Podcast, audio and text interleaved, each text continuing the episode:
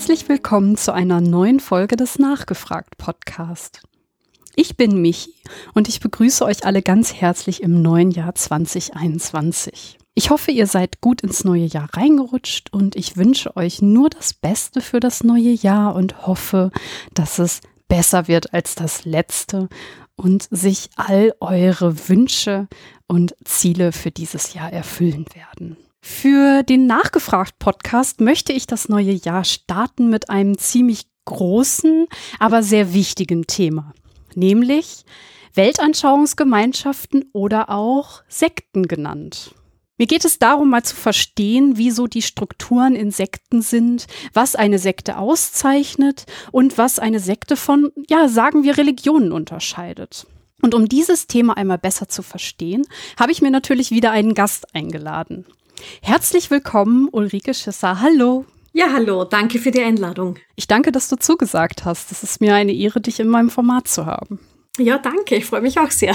Du bist von Haus aus, hast du Psychologie studiert, kennst dich also mit Menschen und die, ja, deren Psyche aus und arbeitest jetzt für die Bundesstelle für Sektenfragen und beschäftigst dich da mit Weltanschauung und eben Religion, Sekten, Spiritualität. Ist das richtig? Genau, wir sind eine Stelle, die eine rein staatliche Stelle ist und das ist in meinem Feld sehr selten.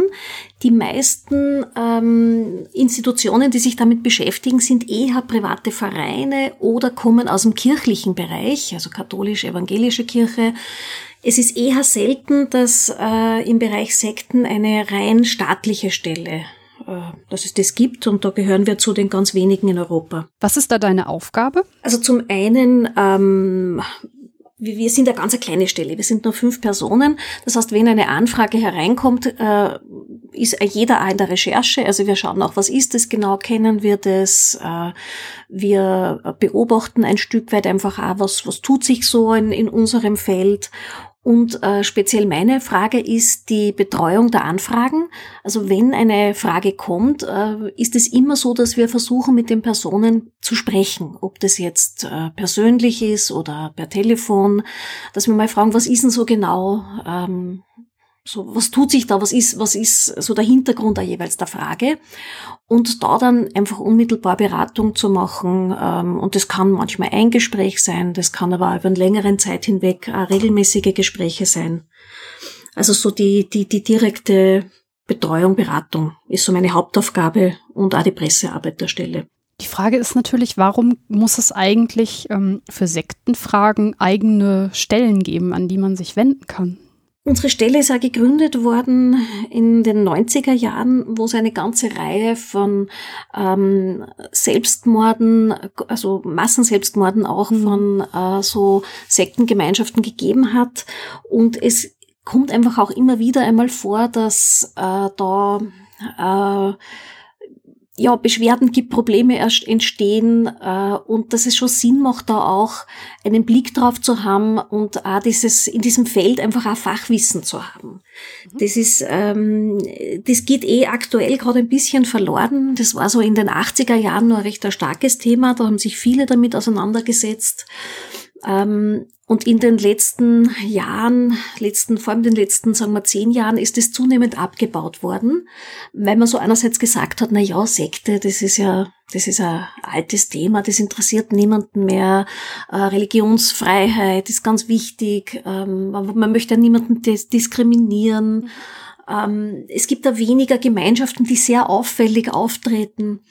Und man hat einfach zunehmend da eigentlich Stellen abgebaut. Menschen, die in Pension gegangen sind, nicht mehr ersetzt. Und das ist recht schade, weil ich jetzt merke, dass viel Fachwissen da verloren gegangen ist. Und äh, jemand, der eben wirklich Beratung und Therapie für den Bereich braucht, sich wirklich sehr, sehr schwer tut, Menschen zu finden, die sich da gut auskennen. Aber ich glaube, jetzt sind wir schon irgendwie mitten im, mitten im Thema drinnen. Ich glaube, vielleicht was mal ganz wichtig wäre, wenn wir von Sekten sprechen, was, was ist überhaupt eine Sekte? Vielleicht einmal zu, zu definieren. Ähm, weil wir verwenden dieses Wort Sekte gar nicht für eine Gemeinschaft, was natürlich eine gewisse ja, skurril klingt, wir heißen ja Bundesstelle für Sektenfragen, benutzen das Wort Sekte aber selbst nicht, wenn wir von einer Gruppe sprechen, weil ähm, der Begriff sehr diskriminierender ist und niemand verbindet damit irgendwas Gutes oder, oder was anderes Neutrales. Es gibt da nicht wirklich so eine einheitliche Definition es, es lädt dazu ein, so ein Schwarz-Weiß-Bild äh, aufzumachen. Also äh, bei uns rufen oft Menschen an, sagen, ist die Gruppe XY eine Sekte, ja oder nein? Mhm. Und äh, ja wäre, dann ist sie teuflisch, gefährlich, böse. Äh, nein, dann ist es eine ja, harmlose Gruppe und dann ist es eh völlig egal, was die macht. Und es ist nie so simpel. Also das ist, ähm, es ist immer viel, viel komplexer. Es gibt bestimmte Strukturen, und äh, bestimmtes Verhalten und ähm, ja, die Gruppendynamik in Gemeinschaften, die sektenartig ist. Mhm. Diese Struktur kann aber auch sein in einem Verein, in einer Firma, in einer politischen Partei, Sie wirkt nur sehr viel stärker, wenn sie in Verbindung ist mit einem Glaubenskonstrukt, mhm. weil sie einfach da einem Menschen nur viel, viel mehr erreichen, aus einem Menschen auch noch viel, viel mehr Commitment äh, herausholen können. Ähm, aber prinzipiell diese Strukturen tauchen an verschiedenen Stellen aus. Die haben sie so sehr wohl innerhalb der großen anerkannten Weltreligionen. Gibt es ebenfalls oft so Untergruppen, ähm, quasi so, so Inseln innerhalb der Gemeinschaften oft, die sehr diese sektenartigen Strukturen aufweisen. Ähm, aber ich habe zum Beispiel auch einmal ein Fitnesscenter, ähm, eine Anfrage zu einem Fitnesscenter gehabt, da haben ebenfalls die Kriterien zugetroffen. Oder bei einem Chor einmal war das auch so. Also das, ähm, äh, vielleicht einmal da die Kriterien, ähm, die ich so für mich entwickelt habe, auf die ich immer achte, wenn ich von einer Gemeinschaft höre. Ähm, also so die erste ist, gibt es sowas wie eine absolute Wahrheit? Mhm. Äh, gibt es, oft ist dann auch eine Person, die das anführt oder ein Gremium. Und was diese Person sagt, ist einfach ähm, absolut richtig, da gibt's keine Kritik, da gibt's, äh, äh, so ist es einfach. Ja. Dann ähm, ist es oft eine relativ simple Botschaft. Also da geht es oft einfache Lösungen für komplexe Probleme. Die Welt wird relativ stark in Schwarz-Weiß-Bildern gezeichnet. Ähm, also je simpler diese Botschaft, äh, desto eher würde ich auch sagen, problematisch. Mhm. Äh, Drittes Kriterium ähm, ist für mich die Abgrenzung nach außen. Wie sehr ist innerhalb der Gruppe so ein Bewusstsein von wir versus die da draußen? Also wir, die, äh, die Reinen, die, die Richtigen, die einzig waren und die Welt, die ist schlecht und sündig oder voll negativer Energie. Äh, und wenn dann diese Abgrenzung vielleicht dann so ist, dass man äh, zum Beispiel äh, hineinkommt nur mit bestimmten Aufnahmeritualen, mhm. äh, dass Geheimnisse gibt, dass man sozusagen von der Gemeinschaft außen nichts erzählen darf, dass man eigentlich keine Freundschaften mit Menschen außerhalb haben soll, dass Partnerschaften nur innerhalb der Gemeinschaft äh, ja. sozusagen legitim sind. Ähm, also je stärker diese Abgrenzung ist, äh, je stärker dieses Wir, die Besonderen und die da draußen, die Schlechten, äh, dann ist wäre das ebenfalls für mich ein Kriterium. Ähm, ein viertes Kriterium, das ist für mich ein sehr, sehr trennscharfes, ist äh, Umgang mit Kritik. Ah, ja. Kann innerhalb dieser Gemeinschaft Kritik geäußert werden? Und wie wird mit den Kritikern umgegangen? Ähm, sozusagen in einer relativ gesunden äh, Struktur wird mit einer Kritik, äh, wird der Kritik immer auch als, als Verbesserungsmöglichkeit aufgenommen und man schaut sich das ja, an und, und, und, versucht zumindest, äh, geht der zumindest nach äh, und im Idealfall verbessert Kritik die Gemeinschaft. Wenn es so eine vereinnahmende Gemeinschaft ist, eine sektenartige Gemeinschaft, dann wird äh, die Kritik immer sofort beiseite geschoben und es erfolgt ein unmittelbarer Angriff auf den Kritiker. Oder die Kritikerin. Also die wird sofort persönlich angegriffen. Ähm, das kann auf eine nette Art geschehen, dass man sagt, na ja, das verstehst du noch nicht, du bist halt noch nicht so weit und wenn du dann den Kurs 5 besucht hast, dann wirst du das alles verstehen. Also das ist wer die Liebeort. Ähm, es kann aber auch sehr viel aggressiver sein, dass man sagt, natürlich kommt das von dir, man sieht, dein Ego ist noch ganz stark, äh, du hast noch viel vor dir. Ähm, das ist ein Zeichen dafür, dass du nicht wirklich glaubst. Äh, oder aus dir heraus spricht eigentlich Satan, der da äh, sozusagen aus dir heraus unsere Gruppe zerstören will. Also es ist sofort massive Kritik, oft öffentlich vor der gesamten Gruppe, oft mit einer Beschämung und ähm, mit ähm, äh, massivem Druck auf die Person und man weiß dann sehr genau in diesen Gemeinschaften, dass es, kein, dass es nicht sinnvoll ist, äh, da irgendwie ähm, Kritik auszuüben. Äh, also das finde ich ist immer relativ ein gutes Kriterium. Letztes vielleicht noch ist, ähm, wie stark wirkt sich eine Gemeinschaft auf den gesamten Alltag einer Person aus? Also die Kleidung, die Ernährung, äh, die Kindererziehung, die Sexualität, äh, wie weit wird alles von der Gemeinschaft auch mitbestimmt? Ähm, also das wären für mich so die fünf, diese fünf groben, ähm, diese Strategie, äh, ja, äh, also so die fünf groben Einteilungspunkte. Und das sind auch keine Ja-Nein, sondern das, das ist jeweils ein Kontinuum. Also je mehr davon zutreffen und je intensiver sie zutreffen, desto stärker hat man eine problematische Gemeinschaft. Das heißt, wir ähm, haben hier Gruppen, die man erstmal als sektenartig beschreibt, wenn sie diesen fünf Kriterien genügen. Jetzt ist es so, dass das Wort Sekte an sich halt immer schon direkt so ein Schwarz-Weiß voraussetzt und deswegen werden wir jetzt auch im Podcast, werde ich mich bemühen, sagen wir es mal so, von sektenartig zu sprechen oder halt von Weltanschauungsgemeinschaft. Ist das, wäre das richtig, wenn ich das so mache?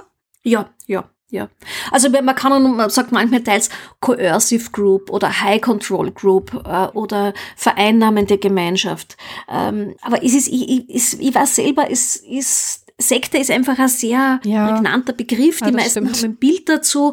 Deswegen haben wir es auch nach wie vor in unserem Namen, weil man zumindest eine Idee hat, wer wir sind. Weil wenn wir uns nennen äh, Bundesstelle für Konflikte im Zusammenhang mit Weltanschauungsfragen, ist es ein passenderer Name, aber niemand findet uns, weil niemand irgendwas mit dem Namen anfangen kann. Ja, genau, deswegen steht es in meiner Folge auch im Titel, damit man das halt finden kann. Aber es ist gut, dass du jetzt direkt damit aufgeräumt hast und halt äh, so ein bisschen eingeordnet hast, wie man ähm, die Bezeichnung eigentlich besser wählt. So, wir haben jetzt fünf Kriterien, die eine Rolle spielen, wenn man eine Gruppe als sektenartig einordnen möchte, auf die man achten kann. Das ist zum einen, dass es eine bestimmte einfache Wahrheit gibt eine simple Botschaft mit einfachen Wahrheiten. Dann zeichnet diese Gruppe eine Abgrenzung nach außen aus. Das ist zum Beispiel ein bestimmtes Aufnahmeritual, eine bestimmte Lebensart. Und ähm, dann dein wichtigstes, hast du ja gerade schon rausgearbeitet, das ist der Umgang mit Kritik, also sprich, dass man sich auch da abschottet und ähm, wie stark diese Gruppe in den Alltag reingeht. Ähm, sind mhm. das die fünf? Und die autoritäre, das, das erste war noch die autoritäre Führerperson. Ah, Gibt es okay. meistens an der, an der Spitze eine Person, üblicherweise ist es eine Person, manchmal kann es ein Gremium sein, äh, das halt oft auch wieder das Erbe einer irgendeiner Gründerperson äh, verwaltet. Aber es gibt meistens eine autoritäre Struktur innerhalb der Gemeinschaft. Okay. Wie wirken sich denn diese Kriterien in so einer Gruppe aus? Also was sind das für Strukturen, die aus diesen ja etwas toxischen ähm, ja, Gruppenstrukturen ergeben? Was ist das sehr typisch für diese sektenartigen Gruppen? Ja, das ist jetzt auch wieder hochkomplex. Ähm, zum einen ist es ja so, dass man selbst wenn man jetzt diese ganzen Strukturen hat, gibt es Menschen, die innerhalb so eines, eines einer Gemeinschaft sich trotzdem wohler fühlen oder auch besser im Leben zurechtkommen als außerhalb. Also es gibt da Menschen, die suchen ein ganz strenges Korsett, die brauchen jemand, der ihnen genau sagt, das musst du tun, dann gelingt dein Leben, dann gehörst du zu den Richtigen. Ähm, also es ist jetzt auch gar nicht so automatisch gesagt, dass das von vornherein äh, jeden Menschen immer ruiniert, ähm, sondern das ist etwas, was in Gemeinschaften relativ schnell passiert. Also Gruppen definieren sich ganz schnell als wir sind was Besonderes und wir sind, und ob das jetzt die Freiwillige Feuerwehr ist oder ob das der Tischtennisverein ist, ähm, also die, die, die Tendenzen in diese Richtung sich zu bewegen, haben grundsätzlich äh, Vereine, Gemeinschaften, Gruppen ganz schnell. Mhm. Äh, es geht dann immer nur um die Ausprägung und es macht halt schon einen großen Unterschied, ob ich in einem Tennisverein bin und mich darüber ärgere, dass da vorne irgendwie der Vorsitzende alles bestimmt äh, und ich neue Ideen nicht einbringen kann oder ob ich in einer Gemeinschaft bin, wo mir dieser Vorsitzende sagt, ihre Aura ist aber ganz schlecht und ich sehe, dass sie äh, in drei Jahren an Krebs sterben werden. Äh, sie müssen hier bei uns bleiben, weil ich, ich muss die Aura ständig reinigen und das kostet heute halt im Monat 2000 Euro, aber das mhm. wird ihnen ihr Leben wohl wert sein. Also das sind schon ganz andere Dimensionen dann. Also die, die haben schon äh, viel mehr Macht, weil sie die, die tiefsten menschlichen Ängste, Sorgen, Hoffnungen, Wünsche, Träume bedienen. Und, und ähm, die Führungspersönlichkeit, das ist auch, finde ich, ganz interessant, die starten oft doch nur mit recht guten Absichten. Und die Gefahr ist halt nur, dass diese absolute Macht, die die in den Gemeinschaften haben, auch sehr korrumpierend ist. Also das ist, äh, der Guru wird hineingezogen in dieses, ähm, in diese Dynamik äh, und kann sich der oft auch gar nicht so, oft auch gar nicht so gut entziehen. Äh, da gibt's eine ähm, ganz spannende Dokumentation dazu. Kumare heißt die. Mhm. Der Autor heißt Bikram Gandhi und der hat sich als Guru quasi verkleidet, hat das, äh, wollte so einen Feldversuch machen. Also er, seine Familie ist ursprünglich aus, aus Indien in die USA eingewandert und er hat so den englischen Dialekt seiner Großmutter nachgeahmt, hat sich ein paar Yoga-Übungen ausgedacht, ein paar Schauspieler angemietet, die seine ersten Jünger äh, spielen sollen und hat eine Gruppe aufgebaut und das immer mitgefilmt. Und das war sehr spannend ähm, zu beobachten, auch für ihn selber, wie sehr er von dieser Rolle auch gefangen genommen worden ist. Und er hat es dann auch gar nicht geschafft äh, oder nicht auf dem ersten Anlauf geschafft, der Gruppe mitzuteilen, dass das Ganze nur ein Versuch ist, dass er gar kein echter Guru ist. Mhm. Und, und auch wie er das dann am Schluss gemacht hat, hat es ein paar in der Gemeinschaft gegeben, die das einfach nicht akzeptiert haben. Die haben gesagt, natürlich ist er ein aufgestiegener Meister. Äh, also da war sogar, was er selbst sagt, ähm, kann ich mir, er hat, er hat sozusagen diese Legende, die er geschaffen hat, er selbst gar nicht mehr zurücknehmen können. Das heißt, ähm, es ist so ein psychologisches Ding, also dass halt diese Gruppendynamik in diesen Gruppen so, ja, krass auf die Psyche von uns, von uns Menschen wirkt, ähm, dass es dass man sich dann automatisch in so eine Dynamik begibt oder äh, wie muss genau, ich mir das genau. vorstellen? Genau, es gibt ein paar Dynamiken, die, die, die, die da wirksam werden. Das eine, dass Menschen selber oft äh, diesen Drang haben, äh, erstens einmal ähm, äh, Bindung zu einer Gemeinschaft, wo dazuzugehören. Mhm. Das ist ein großer, großes Bedürfnis. Und auch, dass die Gemeinschaft, zu der man gehört, die soll schon eine besondere sein, die soll besser sein. Auch dieser Wunsch, was Auserwähltes, was Außergewöhnliches zu sein. Ja. Ähm, dass der Guru der Gemeinschaft oder die, die Leiterin muss eben eine ganz besonders eine tolle Person sein. Also die wird dann auch sehr verehrt und auch von, auch von der Gemeinschaft stark auf einen Sockel hinaufgehoben, äh, weil das ja dann wieder zurückstrahlt auf einen selber, wenn man eben auf jemanden dient, der besonders heilig ist.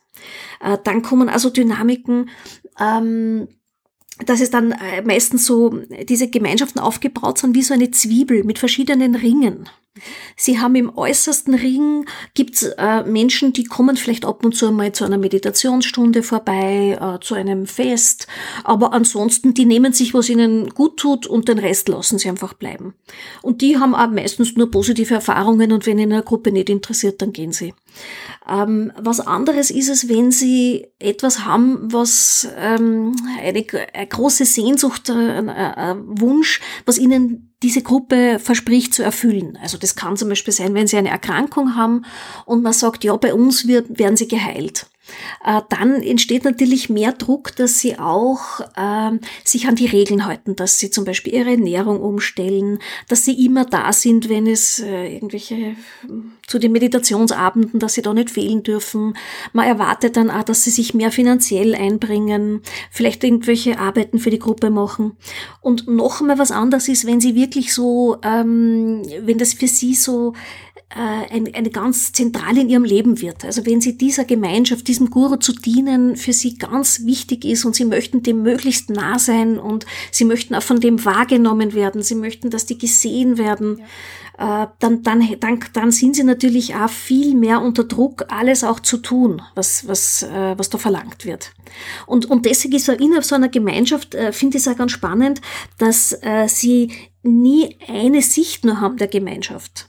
Ähm, ich habe zum Beispiel eine Yoga-Guru-Gruppe betreut, wo es äh, von einer ganzen Reihe Frauen äh, Vorwurf von sexuellem Missbrauch gegeben hat und wo der Guru über lange Zeit hinweg immer mit noch demselben Muster einzelne ähm, seiner Anhängerinnen so in Einzelstunden ähm, auch zu Sex genötigt hat und ähm, die eigentlich deswegen auch nur draufgekommen sind, weil eine mal begonnen hat im Internet diese Berichte davon aufzuschreiben, also so ein äh, Testimonial, so ihre, ihre Erfahrungsberichte. Und dann haben plötzlich mehrere bemerkt, dass es nicht nur bei ihnen war.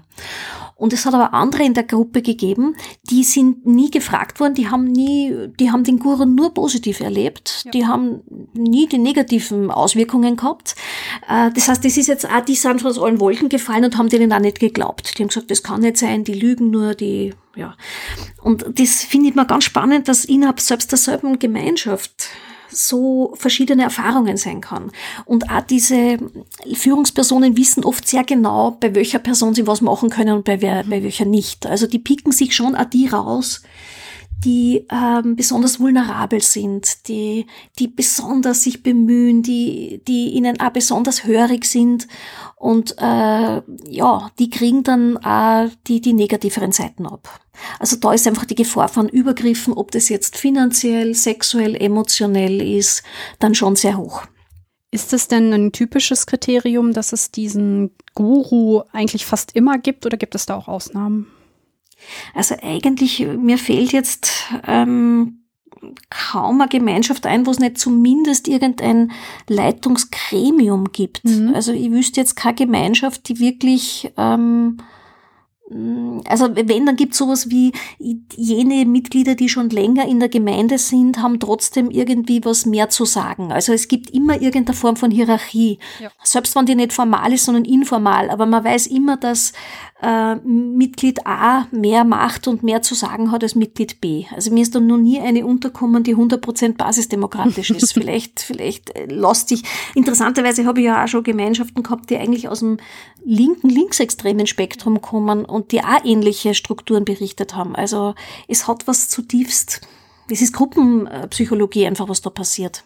Das heißt, wir brauchen auch gar nicht unbedingt dieses Bild äh, der Gehirnwäsche aufzumachen, sondern wir haben hier einen psychologischen Effekt, wo jeder, wie du eben schon ausgeführt hast, Verein oder Gruppe auch irgendwie per Default zu neigt. Und jetzt ist die Frage, wie stark ist es ausgeprägt? Genau, genau. Und, und natürlich, sobald Spiritualität da eine Rolle spielt, ist das, haben die ganz andere, hat das ganz eine andere Hebelwirkung. Ähm, und schon was Gehirnwäsche betrifft, der Effekt von Gehirnwäsche ist, also das ist so ein Ja und Nein. Ähm, die eine Idee, dass sie jemanden irgendwie äh, sozusagen völlig gegen den eigenen Willen umpolen können, funktioniert so nicht. Also das, das würde dann, also es gibt da schon vieles ist möglich und das sieht man üblicherweise äh, in den Methoden der Werbung. Also die, die wendet ja auch alles an, was möglich ist, um Menschen in irgendeiner Form zu beeinflussen. Ähm, äh, aber äh, schwierig ist es jemanden, zum Beispiel, das sehen wir jetzt auch, wenn wir jetzt überlegen, wie rede ich mit Impfgegnern, wie, wie kann ich Verschwörungstheoretiker überzeugen, dass die Erde doch nicht hohl ist und keine Echsenwesen drinnen sind. Also man merkt mal, wie schwierig es ist, jemanden gegen den eigenen Willen von irgendwas zu überzeugen. Ähm, umgekehrt aber, wenn das jetzt was ist, was sowieso schon so in ihrem Interesse ist, wo sie auch äh, was, was sie, wo sie, wo sie auch wirklich was haben wollen von einer Person, da wirkt dann schon äh, diese Gemeinschaft sehr, sehr stark. Und sie, wir haben das auch ähm, Aussteiger erzählt, die dann sagen, ähm, ich kann jetzt mit ein bisschen Abstand verstehe überhaupt nicht, warum ich so weit gegangen bin. Ich kann es mir nicht erklären, warum ich sowas mit mir machen habe lassen. Ja. Ähm, wie weit, also, also das ist dann schon oft so ein Staunen, wo man sagt, ich erkenne mich selbst nicht wieder. Äh, das war schon besonders. Also das war schon, ähm, ja, also es, das, es gibt sehr wohl ein, einen jetzt muss sagen, fast eine hypnotische Wirkung dieser Gruppe und dieser Ideologie. Aber es funktioniert nicht ohne eine Art Mitwirken auch der Person selber. Zumindest am Beginn. Was sind das denn für Leute, die für diesen Effekt anfällig sind? Du hast eben ja gerade schon ausgeführt, dass man sich davon was verspricht, also zum Beispiel die kranke Person oder halt eben ähm, die, die irgendwie ja da was von hat. Also welche Typ Menschen neigen in so eine Gruppe eingezogen zu werden? Also ich würde sagen, dass niemand wirklich davor gefeit ist. Mhm. Weil wir sind soziale Wesen. Es ist nur nicht jede Ideologie für jeden. Ähm, aber es ähm, sind oft äh, Phasen im Leben, wo eben gerade irgendein Mangel da ist. Das kann sein, wenn Sie gerade äh, zum Studium in eine Stadt kommen, in eine neue und Sie kennen dort niemanden. Und dann sagt jemand, hey, komm vorbei, wir haben da ein Konzert und, wir gehen nachher gemeinsam picknicken.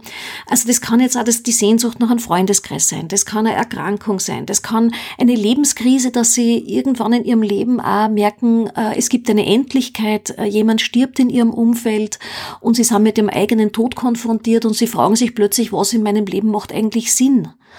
Also das, das kann jederzeit kann irgendjemanden von uns in einer Krise des Lebens äh, stecken, wo man dann auf Antworten Antworten sucht, die man vorher vielleicht nie gesucht hat. Ja. Und äh, dann muss es natürlich auch passen grundsätzlich von der Ideologie. Es ist nicht jeder für jede Ideologie zu begeistern.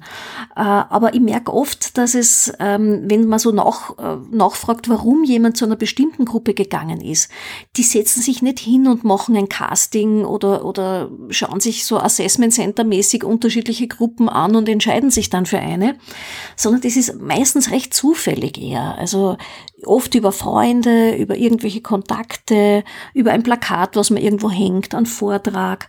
Also oft ein bisschen fast ein wenig zufällig. Äh, und, und es ist am Beginn andere Dinge, die einen interessieren. Ähm, man möchte einfach meditieren lernen oder man merkt, man ist so gestresst, man möchte lernen abzuschalten äh, oder, oder man, man ist irgendwie überfordert mit den Anforderungen derzeit unserer Zeit und dann ist es irgendwie attraktiv, dass da jemand so was wie eine simple Formel des gelingenden Lebens anbietet. Also ich glaube nicht, dass es wirklich eine, einen Typ fix dafür gibt, sondern es hängt eher davon ab, was in ihrem Leben suchen sie gerade und wo ist ähm, jemand, der was anbietet. Und das Schwierige ist ja für einen selber, ähm, wie erkennen sie selber, ob sie gerade Teil einer Sekte sind. Das ist, finde ich, eine ganz schwierige Frage, weil die Personen selber sagen meistens nur, ich bin in einer Supergruppe und wir haben Recht und äh, da ist es, ja, äh, also das fühlt sich ja immer oft recht gut an. Also vor allem in so dieser ersten Phase. Wie kann man denn äh, selber das erkennen? Gibt es da einen Rat, den du geben kannst? Ähm, ich würde immer empfehlen, dass man mit seinem ähm, Umfeld, also so mit seinem ursprünglichen Freundeskreis und der Familie, äh, da in Kontakt bleibt und darauf hinhört, was die einem sagen. Mhm. Also wenn der ganze Freundeskreis sagt, du, du hast dich sonderbar verändert, äh, wir erkennen dich nicht wieder, wir machen uns Sorgen um dich, wir glauben, das tut dir nicht gut, dann würde ich einmal hinhören. Da würde ich schon einmal, äh, vor allem wenn Sie einen Freundeskreis haben, den Sie grundsätzlich empfehlen. Also wenn Sie sich vorher nur mit Arschlöchern umgeben haben, okay, ähm, aber dann, dann haben Sie vielleicht grundsätzlich ein Problem, äh, welche Menschen Sie in Ihrem Umfeld äh, sich generell suchen, dann ist vielleicht das nächste Umfeld auch nicht besser. Äh, aber meistens hat man doch ähm, gerade die Freunde, die einen schon längere Zeit kennen oder auch Familienmitglieder, ja. äh, dass man da schon auf das auch hinhört. Es kriegt das Umfeld oft präziser mit als man selber, weil selber ja, ja. ist man oft nur begeistert und hat am Anfang oft auch recht gute Effekte. Also man, man bleibt ja in keiner Gemeinschaft, ohne dass sie nicht da irgendwas Positives bewirkt, ohne dass sie für ihr Leben was mitnehmen können. Und wenn es dann beginnt, negativ zu werden, dann kriegt man das selber oft gar nicht so mit und das Umfeld schneller. Also da wirklich ein bisschen drauf hinzuhören, was sagt mein Umfeld, was ähm, äh, oder verändert sich. Ich habe, ich habe innerhalb kürzester Zeit meinen Freundeskreis auf, ausgetauscht und ich habe plötzlich eigentlich ganz andere Freunde und, und habe mit meinen anderen überhaupt nichts mehr zu sagen oder habe das Gefühl, ich bin da jetzt viel besser und, und stehe über denen drüber. Ähm, Warnzeichen wären auch, wenn Sie merken, Sie haben plötzlich ganz wenig Zeit mehr. Also Sie haben, alles wird von einer Gemeinschaft beansprucht, Ihre Freizeit wird beansprucht. Ähm, Sie haben wenig eigene Entscheidungsspielraum, mhm. weil das sehr von der Gruppe dominiert wird. Okay. Jetzt hast du ja schon ausgeführt, dass es die verschiedensten Ideologien gibt, aber ähm, so ich sag mal, so ein Vorurteil ist ja, dass Sekten eigentlich fast immer irgendwie mit Spiritualität zu tun hat. Das heißt, dass da Glaube reinkommt und dass es was mit Religion zu tun hat. Wie würdest du sagen, ist das häufig so oder ist das nur ein Vorurteil? Ähm, es ist schon in den häufigsten Fällen geht es wirklich um Themen der Spiritualität. Ähm, äh, ja, also das ist schon das häufigste. Ähm, aber was ganz interessant ist, wir haben auch öfter Anfragen bei uns an der Stelle, wo es um äh, Multilevel-Marketing geht. Mhm. Weil bei manchen Multilevel-Marketing-Firmen die, die Menschen, die da einsteigen, sich auf eine Art und Weise verhalten, dass das Umfeld sagt, der ist ja, der, ich glaube, der ist in einer Sekte. Also die, die erleben die sehr äh, missionierend, äh, sehr, alles fokussiert sich nur mehr auf dieses Produkt. Äh, das Produkt wird mehr als, das ist sowas wie ein, äh, ein Way of Life und, und eine Family und dann gibt's dann irgendjemanden innerhalb der Gemeinschaft, der ständig anruft. Äh, also also ich finde find ganz interessant, es gibt da in Betrieben zum Beispiel, wir haben manchmal Anrufen von, von Firmen, also was jemand sagt, ah, ich weiß nicht, unsere neue Geschäftsleitung, die ist so eigenartig irgendwie, ich bin mir nicht ganz sicher, kann das sein, dass die bei Scientology sind? Und wenn man dann so genauer nachfragt, was sich verändert hat, ähm, dann ist es manchmal so eine Kombination von irgendwie ganz so eine gewisse Freundlichkeit, also sie äh, sag Franz zu mir und komm jederzeit in mein, in mein im Büro und wir machen jetzt ein Firmenpicknick und bring doch bitte deine Frau und deine Kinder mit. Also so, äh, wo man so das Gefühl, das ist jetzt irgendwie fast ein bisschen ja, un, unpassend freundlich und auf der anderen Seite aber wird oft Kameras installiert, äh, der, der, die, die sehr viel, also so auf dem Leistungsspektrum plötzlich ganz viel verlangt und kontrolliert.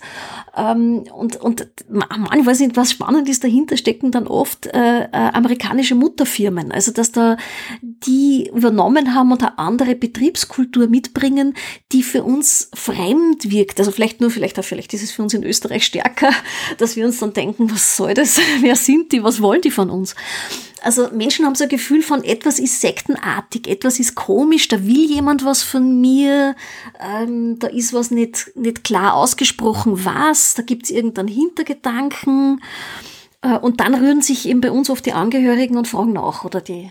Und das, das wie gesagt, kann Firmen sein, ähm, ist auch zum Beispiel in der, ähm, bei Verschwörungstheorien, aber auch bei den mhm. Staatsverweigerern haben wir Anfragen relativ bald schon bekommen, weil sich eben Angehörige so verhalten haben. Und eben bei den Staatsverweigerern gibt's ja ganz oft überhaupt keinen religiösen Hintergrund. Kann sein, aber ist oft gar nicht dahinter.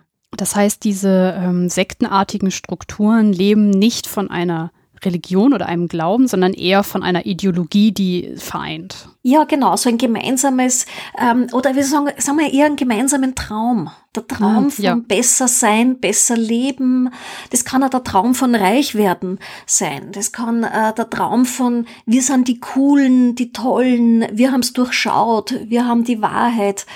Also so Teil einer Gemeinschaft sein, selbst erhöht werden durch diese Gemeinschaft und eben ja so eine Vision zu haben. Und es kann oft auch die Vision des Reichtums sein.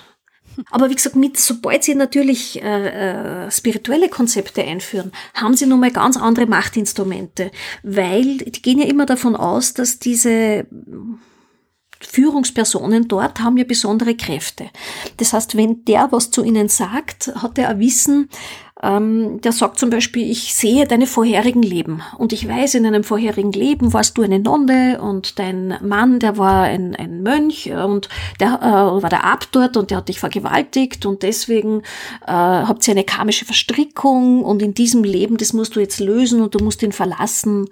Ähm, ja, also solche Geschichten kommen dann. Ähm, oder deine Schulterschmerzen kommen daher, weil du warst äh, ein römischer Soldat und hast einen Speer in die Schulter bekommen. Und das müssen wir halt jetzt karmisch auflösen. Und da können sie nicht sagen, nein, ich war kein römischer Soldat. Also das, das können sie nicht, da gibt's keine, keine Entgegnung. Oder auch der Partner kann nicht sagen, nein, tut mir leid, ich bin nicht in einem vorherigen Leben äh, ich habe nicht in einem vorherigen Leben irgendjemanden getötet und deswegen habe ich jetzt eine karmische Schuld.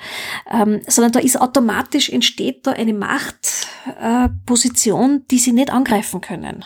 Es geht ja dann auch um die Sinnfrage. Also Religion, Spiritualität hat ja viel mit dem Selbstbild und der Sinnfrage zu tun. Das heißt, der Guru oder diese Leitung der Gruppe hat die Macht darüber, wie ich mein Leben lebe, ja viel, viel stärker, als wenn es jetzt um ein Fitnessstudio geht, oder? Genau, genau. Und natürlich ist ja auch, der kann mir ja viel mehr versprechen. Der kann ja auch sagen, wenn du so und wenn du zum Beispiel immer positiv denkst, dann kommt das, was du dir wünschst, auch zu dir.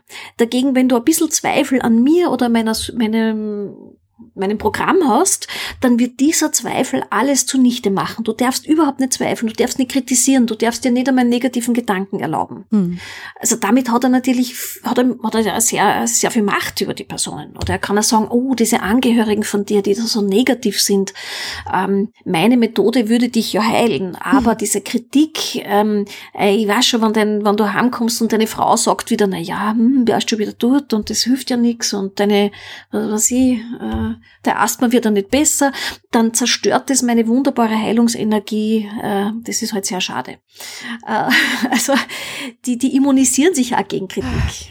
Ja, wenn wir jetzt äh, quasi so eine Ideologie in so einer Gruppe haben, ähm, also vieles von dem, was du gerade aufgezählt hast, habe ich ja auch in Religionen, die quasi anerkannt sind. Und diese typischen Sekten, die man so kennt oder von denen man glaubt, dass man sie als Sekte identifiziert hat, das sind immer irgendwie diese Religionsgemeinschaften. Was unterscheiden denn spirituelle Religions Gemeinschaften, die quasi anerkannt sind, jetzt mache ich Anführungszeichen, und welche, die wir jetzt als sektenartig einstufen würden ich finde, dass man diese Unterscheidung so gar nicht so treffen kann. Ähm, also man kann nicht sagen, die großen Religionsgemeinschaften, äh, sagen wir jetzt einmal, was sie die katholische oder evangelische Kirche, haben oft intern schon auch über die über, über, über lange, lange Jahrhunderte, die sie sich damit auch beschäftigen, oft auch schon ein bisschen zu, äh, Strukturen aufgebaut, wie sie mit Kritik umgehen, wie sie auch sowas wie ein bisschen ähm, Kontrollversion, also dass mhm. sozusagen nicht ein einzelner Priester oder eine einzelne Pastorin machen kann, was sie will, sondern dass es schon ein bisschen eine interne Kontrolle ergibt. Aber das heißt nicht, dass es nicht sehr wohl auch in diesen, äh, in den großen äh, Religionsgemeinschaften auch wieder ganz viele Untergruppen gibt, die wieder so ihre eigenen Süppchen bräuen. Und ähm, in anderen Religionen, jetzt in östlichen zum Beispiel, ist es sowieso nie so hierarchisch geregelt. Da gibt's immer schon viel mehr kleine Königreiche jeweils, die sich um einen Prediger, um einen Guru, äh, irgendeinen einen Weisen, eine Schamanin herum aufbauen.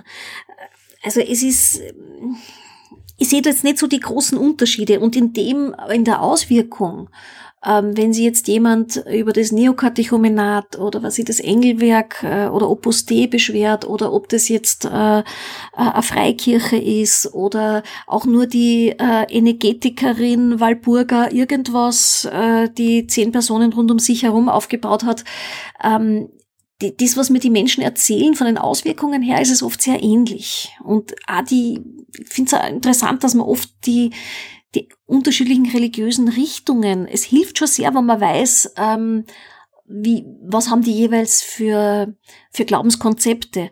Aber in, den, in dem, was, was so manipulierend ist oder die Auswirkungen, sind dann wieder sehr ähnlich.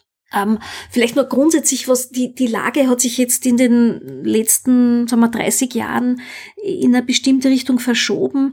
Wir haben nimmer diese großen Gemeinschaften. Also so, oder nimmer so sehr. Also in, in den 80er Jahren kann ich mich erinnern, da war nur so im Religionsunterricht, habe meine Liste bekommen von Sekten und da war dann Hare Krishna dabei und die Moon-Bewegung und äh, die Zeugen Jehovas, äh, Scientology und man hat so genau unter einer Beschreibung jeweils, was die denn tun und das waren halt dann die Sekten. Ähm, das könnte man so nicht mehr so sagen. Ich meine, es gibt all diese Gemeinschaften nach wie vor noch, äh, aber Hauptthemen derzeit sind eher das Feld der Esoterik und da sind es oft ganz kleine Gemeinschaften auch. Also da, wo sich um einen einzigen, um einen Heiler, um eine Schamanin, um eine Priesterin, einen selbsternannten, was weiß ich, Engelsmedium, ähm, bildet sich so eine kleine Gemeinschaft. Das können vielleicht zehn Personen sein, vielleicht sind es auch 50, äh, die diese Person verehren und die mehr oder weniger intensiv äh, sich von der beeinflussen lassen. Und, und von denen gibt's Hunderte vielleicht Tausende. Das heißt, wir haben eigentlich erstmal von den Strukturen her gar nicht so einen großen Unterschied. Zwei große Unterschiede gibt es dann doch. Das ist einmal die Zeit, also sprich, man hat halt mit über so viele hunderte von Jahren halt einen Umgang gefunden mit einigen äh, Punkten. Und das zweite ist ähm, ja einfach die Akzeptanz, also sprich, dass wir ähm, einfach eine große Religion in der Gesellschaft akzeptiert haben. Das heißt aber nicht, dass es nicht sektenartige Strukturen geben kann. Nämlich in dem Moment, wo es einen selber zum Beispiel schadet, weil er sich zu sehr da verliert, weil er einem Priester irgendwie zu viel Aufmerksamkeit schenkt oder vielleicht seine Kinder irgendwie damit reinzieht oder so ähnlich, kann es auch wieder sein, dass es in einer katholischen Gruppe, in einer evangelischen Gruppe oder in einer islamischen Gruppe, jetzt um alle zu nennen, nach jüdisch habe ich vergessen, aber auf jeden Fall, ne, jede große Religion kann dann auch schädlich sein für das einzelne Individuum. Genau, genau. Und zwar, es geht nicht so sehr die, die Ideologie an und für sich, sondern ich würde eher sagen, äh, wenn sie es extremist, wenn sie es extrem machen. Also es gibt mhm. kein menschliches Verhalten, was ihnen nicht schadet, wenn sie es extrem machen. Ähm, ein Beispiel zum Beispiel, bei den östlichen ähm, Religionen hat man oft so das Gefühl, die sind eh völlig harmlos, da kann ja nichts sein, die sind eh irgendwie lieb, wird man jetzt im Österreichischen sagen.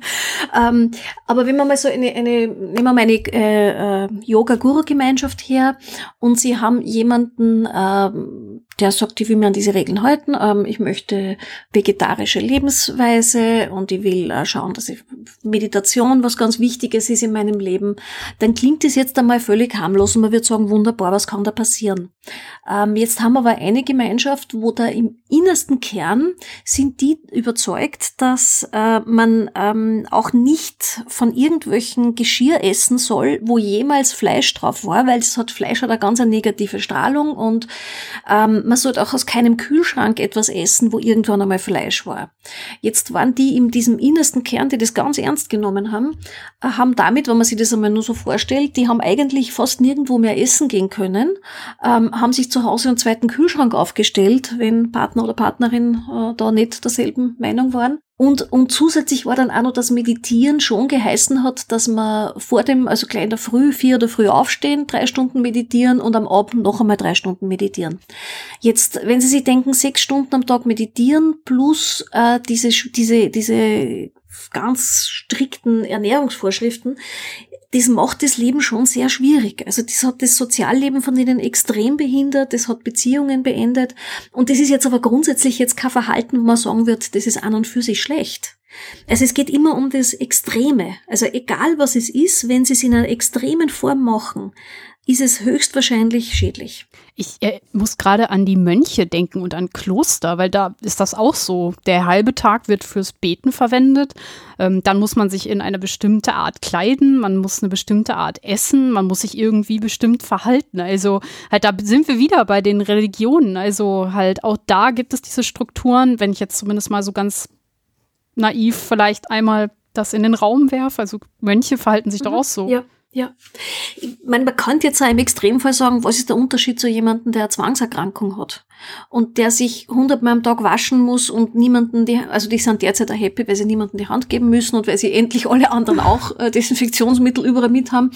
Ähm, aber das ist ja das Schwierige jetzt auch zu schauen, wo, ähm, wo ist es etwas, wo man sagt, das ist einfach eine tiefe spirituelle Haltung, wo jemand sagt, ich, ich widme meinem Leben diesem Glauben und es ist ja völlig Menschen, äh, sei ihnen herzlich vergönnt, wenn sie so gut leben können. Also die sagen, das ist das Zentrum meines Lebens, ist die Religion und ähm, ich will so leben. Und das ist jetzt auch wieder schwierig zu sagen, man könnte nicht sagen, das ist automatisch schlecht.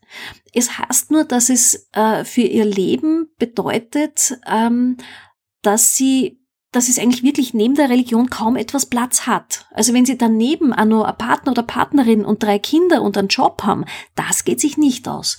Also dieses extreme Leben hat ja nicht umsonst immer eher äh, Mönche, Nonnen, ähm, die haben auch wirklich eine Sonderposition gehabt und sind von der Gesellschaft dafür eben auch speziell unterstützt worden.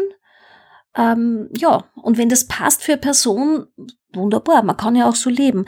Nur ähm, Äh, wenn jetzt aber die, wenn das jetzt aber eine Gemeinschaft ist, die sagt, äh, na, das geht für jede Person und du musst dich nur genug anstrengen und ähm, äh, das, das, wenn es dir nicht gelingt, heißt es, du, du glaubst nicht gut genug oder bist nicht kein guter Jünger, dann fängt es an, ähm, dass es eine Form der Erpressung wird. Also dass in diesen mhm. Gemeinschaften, was ich schon oft erlebe, ist so ein spiritueller Perfektionismus. Die machen sich wirklich fertig, denen geht's nicht gut. Also wenn sie das Gefühl haben, das ist jemand, der ist, ruht in sich, wirkt friedlich, ist gesund, ähm, kann trotzdem gesunde Beziehungen erhalten, ähm, ist finanziell, manchmal ist manches Leben auch sehr bescheiden und sind da zufrieden damit, ähm, dann würde ich sagen, ja, dann, dann habe jetzt auch kein Recht, das zu kritisieren von außen. Ähm, aber mein, meine Erfahrung ist ja oft, dass das manchmal Menschen sind, denen es gar nicht gut geht. Mhm. Also die, die wirklich Zwänge entwickeln, ähm, die zum Beispiel ständig die Angst auch haben vor irgendeiner Verdammnis, ja. vor einer Hölle, vor einer Bestrafung.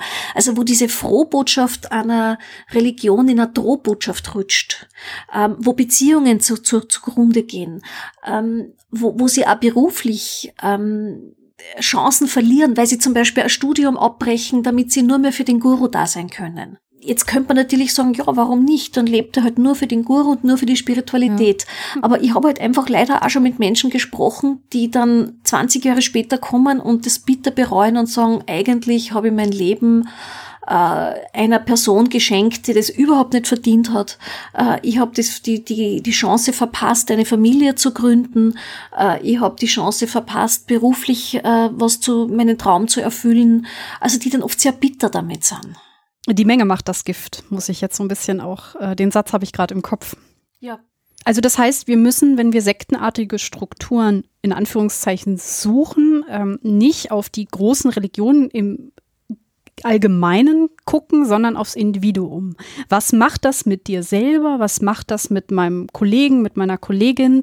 Und äh, gucken, schadet es der Person individuell? Und vor allem müssen wir auf die kleinen Gruppen gucken, also sprich auf die Esoterik, wo irgendwelche Gurus Versprechen machen, die sie eigentlich nicht halten können.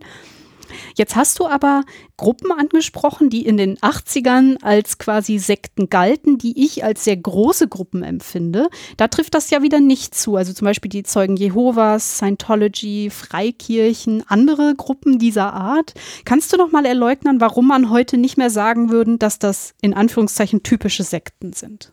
Äh, ich glaube, von der Anzahl her, wenn ich jetzt einfach nur unsere Anfragen mir anschaue, haben wir deutlich mehr Anfragen, die irgendwie aus dem Esoterikfeld kommen, als was diese, diese großen Gemeinschaften betrifft. Also wir haben, muss ich gleich dazu sagen, wir haben im Jahr so ungefähr fast 500 äh, Beratungsfälle mhm. und äh, so an die, was ich, 250 verschiedene Gruppen, die angefragt werden.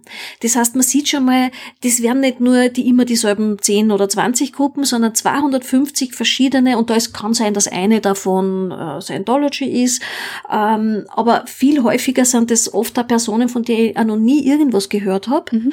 Äh, oder die hat einfach irgendwie halt so ganz so kleinteilige Sachen. Und der Großteil kommt aus der Esoterik. Und das äh, höre ich auch so von meinen Kollegen rundherum. Also die Esoterik ist ein riesengroßer Markt. Also man muss ja anschauen, man muss das auch unter einem finanziellen Gesichtspunkt anschauen. Ähm, das Marketing ist bei Weitem besser für esoterische ähm, Gruppen.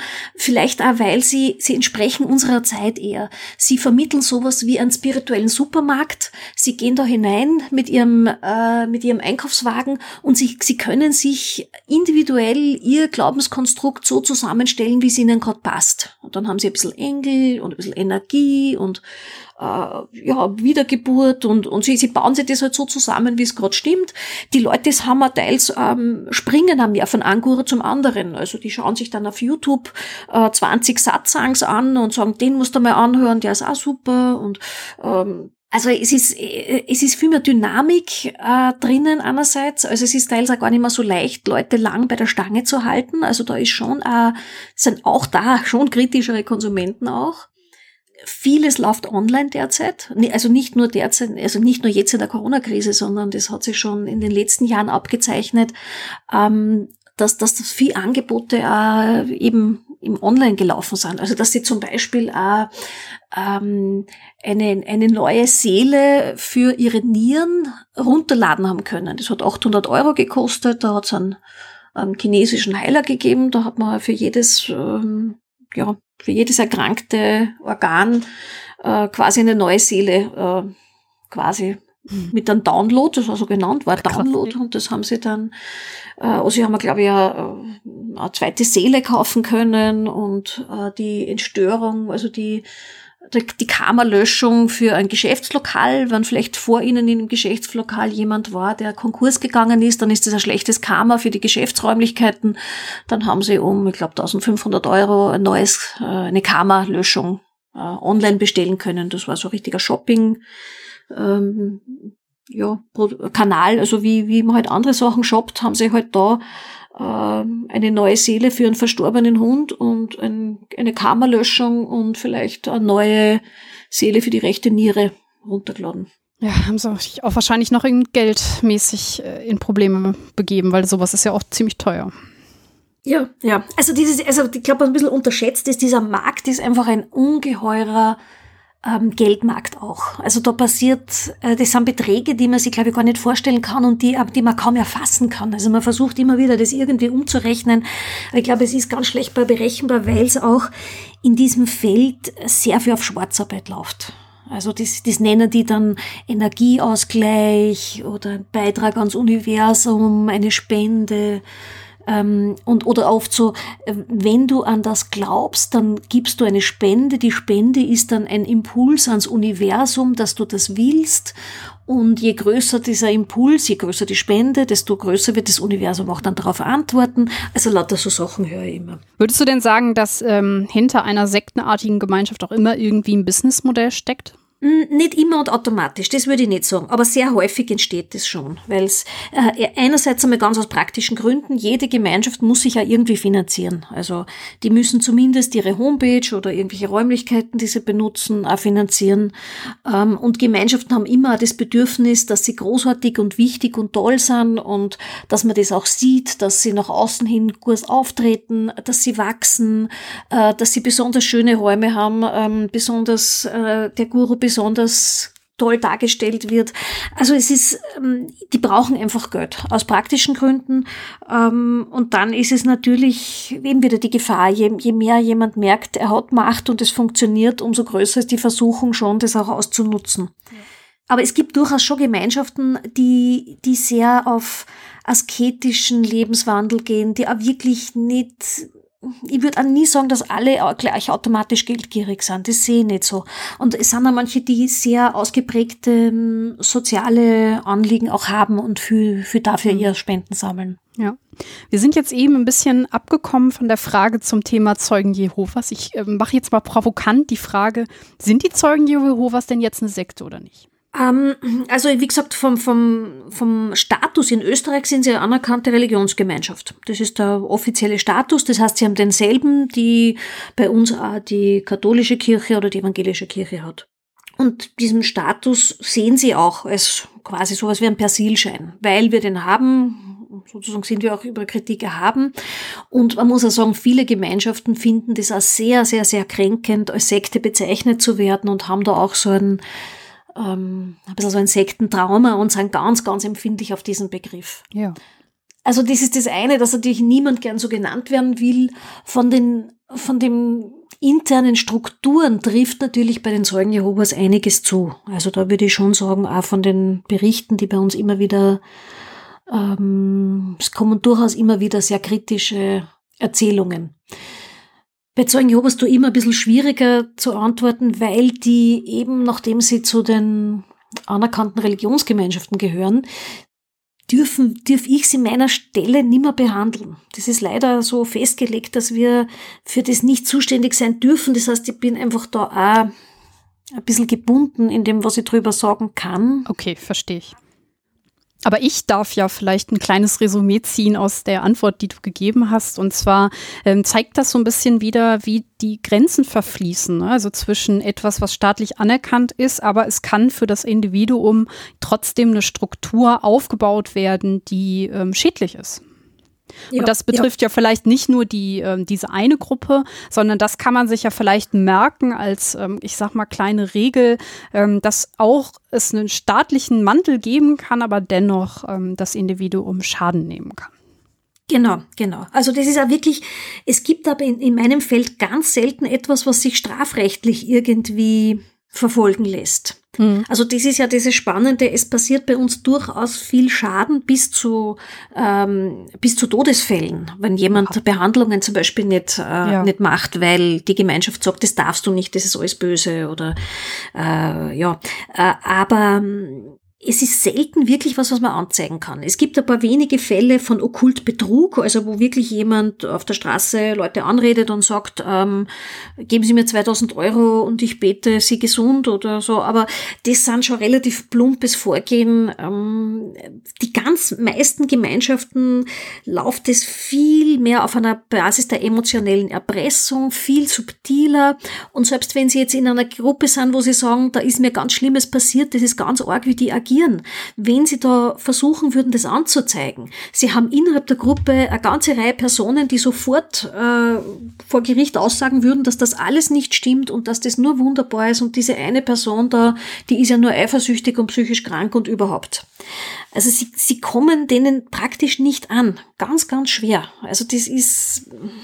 Rechtlich krass. lässt sich's nicht lösen, weil also das wirklich äh, strafrechtliches äh, üb, äh, Übertretungen passieren nicht so oft. Also ich würde sagen, dass es nicht nie passiert, aber dass jetzt wirklich jemand gegen seinen Willen festgehalten wird. Dass, Sexueller Missbrauch? Ähm, Miss, Missbrauch, wobei auch da ganz, ganz, ganz schwierig. Weil es ist nicht so, dass der Guru sie in sein Zimmer holt und vergewaltigt, sondern der Guru sagt, ah, du bist ja. ein ganz besonderer Mensch. Ähm, weil du so besonders bist, äh, werde ich dir mein alles Innerstes, Heiligste, meine heilige Nahrung, mein heiliges Praschat so, ja, ja. nur für hm. dich ganz extra und das kommt halt direkt von der Quelle Quelle und über einen Oralverkehr kann man das natürlich am allerbesten, diese allerheiligste Nahrung bekommen.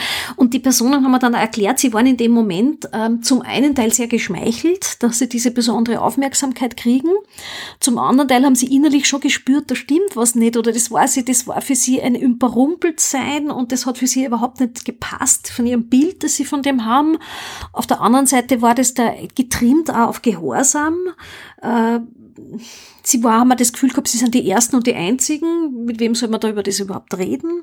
Also das waren auch sehr innere, das war innerer Konflikt äh, und wird nicht Gewalt angewendet. Mhm. Also das ist eine sehr subtile Gewalt. Ähm, psychisch vor die, allem, ja. Genau, also der nutzt einfach eine Vormachtstellung, eine Autoritätsstellung aus und ähm, die, die betroffenen Männer oder Frauen äh, sind dann oft sehr beschämt danach und haben so das Gefühl, eigentlich müsste ich mich jetzt ganz geehrt fühlen und dass ich mir jetzt so, dass es mir jetzt so schlecht geht, ist vielleicht ein Zeichen, dass bei mir was nicht stimmt und ähm, ich kann aber mit niemandem so recht drüber reden, äh, weil bei allen anderen ist ja der Guru automatisch immer nur gut und richtig. Ja. Also das, das sind Konflikte, es ist schwierig, sie können das auch ganz schwer festmachen. Was ist denn mit unterlassener Hilfeleistung und Betrug? Zum Beispiel bei Kindern, wenn die ihre Behandlung nicht bekommen. Da gab es doch in Österreich so einen Fall von einem jungen Mädchen, die ähm, gestorben ist, weil sie eine Behandlung nicht bekommen hat. Kann man da nichts machen? Ja, also das ist auch, die Eltern sind zu mehreren Jahren äh, Haftstrafe verurteilt. Also das war jetzt ein ganz eindeutiger Fall. Äh, viel schwieriger ist es, wenn zum Beispiel, ähm, wenn es darum geht, ähm, Erkrankung wie, keine Ahnung, Mukoviszidose, wo sie regelmäßig ins Krankenhaus müssen, so eine chronische Erkrankung, wo bestimmte Medikamente genommen werden müssen. Ähm, wo es dann oft schwieriger ist zu sagen, äh, naja, ab welchem Zeitpunkt haben die Eltern, ähm, war ein Krankenhausbesuch notwendig oder nicht. Äh, die sind ja oft sehr engagierte Eltern. Das ist ja nicht so, dass die Eltern die Kinder vernachlässigen, jetzt mhm. in ihrem Sinn, sondern die gehen manchmal von einem Heiler zum anderen. Oder wenn das in dem Fall war, von dem Fall von dieser 13-Jährigen war das ähm, eine Freikirche, die haben sicher sehr, sehr viel gebetet für das Kind. Ähm, äh, es ist nur selten so deutlich, dass sie wissen, okay, aus diesem Verhalten heraus resultiert äh, der schwere Schaden. Das kriegen sie oft nicht so mit, weil ähm, erstens brauchen sie ein Umfeld, das das bemerkt, äh, das das anzeigt. Äh, in diesen diese Gemeinschaften sind auch, was jetzt zum Beispiel das Jugendamt, äh, Jugendhilfe betrifft, das sind oft sehr engagierte Eltern, eloquente Eltern. Ähm, die Kinder wirken auch nicht vernachlässigt. Ähm, die, die fallen oft nicht so in das übliche Bild von problematischen Familien. Und wir haben auch Fälle gehabt, wie zum Beispiel bei den äh, zwölf Stämmen. Das war in Deutschland vor ein paar Jahren. Ähm, also eine, eine Freikirche, die auch durchgesetzt haben, dass sie die Kinder nicht in die Schule schicken müssen ja, ja. Und die so Art rituelle Bestrafungen gehabt haben. Also wo die Kinder in den Keller gehen haben müssen und dort geprügelt worden sind, äh, wo sie das als ihre Pflicht da gesehen haben, die Kinder zu schlagen. Und da hat sich ein Reporter eingeschummelt ähm, und mhm. hat äh, das aufgenommen und dann einen Beitrag äh, darüber gesendet, woraufhin die ganzen Kinder den Eltern auch abgenommen worden sind. Und es waren dann jahrelange Kämpfe mit den Behörden, ob die Kinder zurück dürfen oder nicht. Und dann ist immer nicht mehr die Frage, was war jetzt für die Kinder letztendlich traumatischer oder was war jetzt, was ist da das richtige Verhalten? Also es ist, es ist schwierig, da klare Grenzen zu ziehen. Aber ich finde schon gerade, was Kinder und Jugendliche betrifft, dass da mehr Bewusstsein dafür da sein müsste, dass ähm, Glaubensfreiheit niemals die Kinderrechte trumpfen darf. Also es wird oft eher weggeschaut und man sagt dann eher, na ja, na ja, wenn die Eltern, wenn sie es aus Glaubensgründen machen, na ja, aber es gibt einfach Kinderrechte, die unabhängig davon sind. Und das ist jetzt da die Recht auf, auf, auf Gesundheit, aber der Recht, an, Recht auch auf Teilnahme an der Gesellschaft. Schulbildung, ja.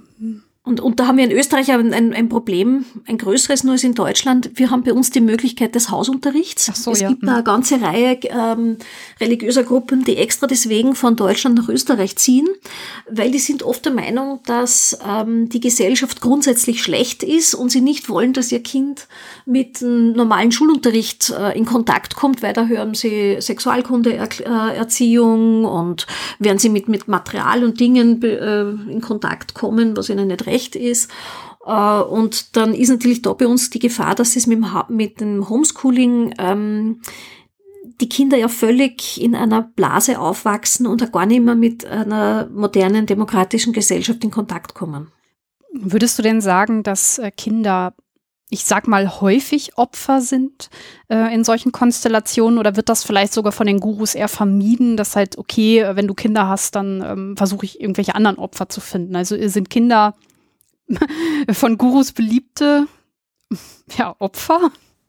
Kann man das so sagen? Um, ähm, ich, mm, ich wirklich, das wäre jetzt ein bisschen zu verkürzt zu sagen, weil die, es geht, kein Guru geht los und sagt, ich suche mir jetzt Opfer und ich versuche Leute irgendwie zu erwischen oder so, gar nicht, sondern die sind zutiefst überzeugt, dass sie eine ähm, Methode gefunden haben, die fantastisch ist und die allen zugutekommen sollte. Ja ähm, die Art richtig zu leben, die Art richtig äh, gesund zu sein, erfolgreich zu sein.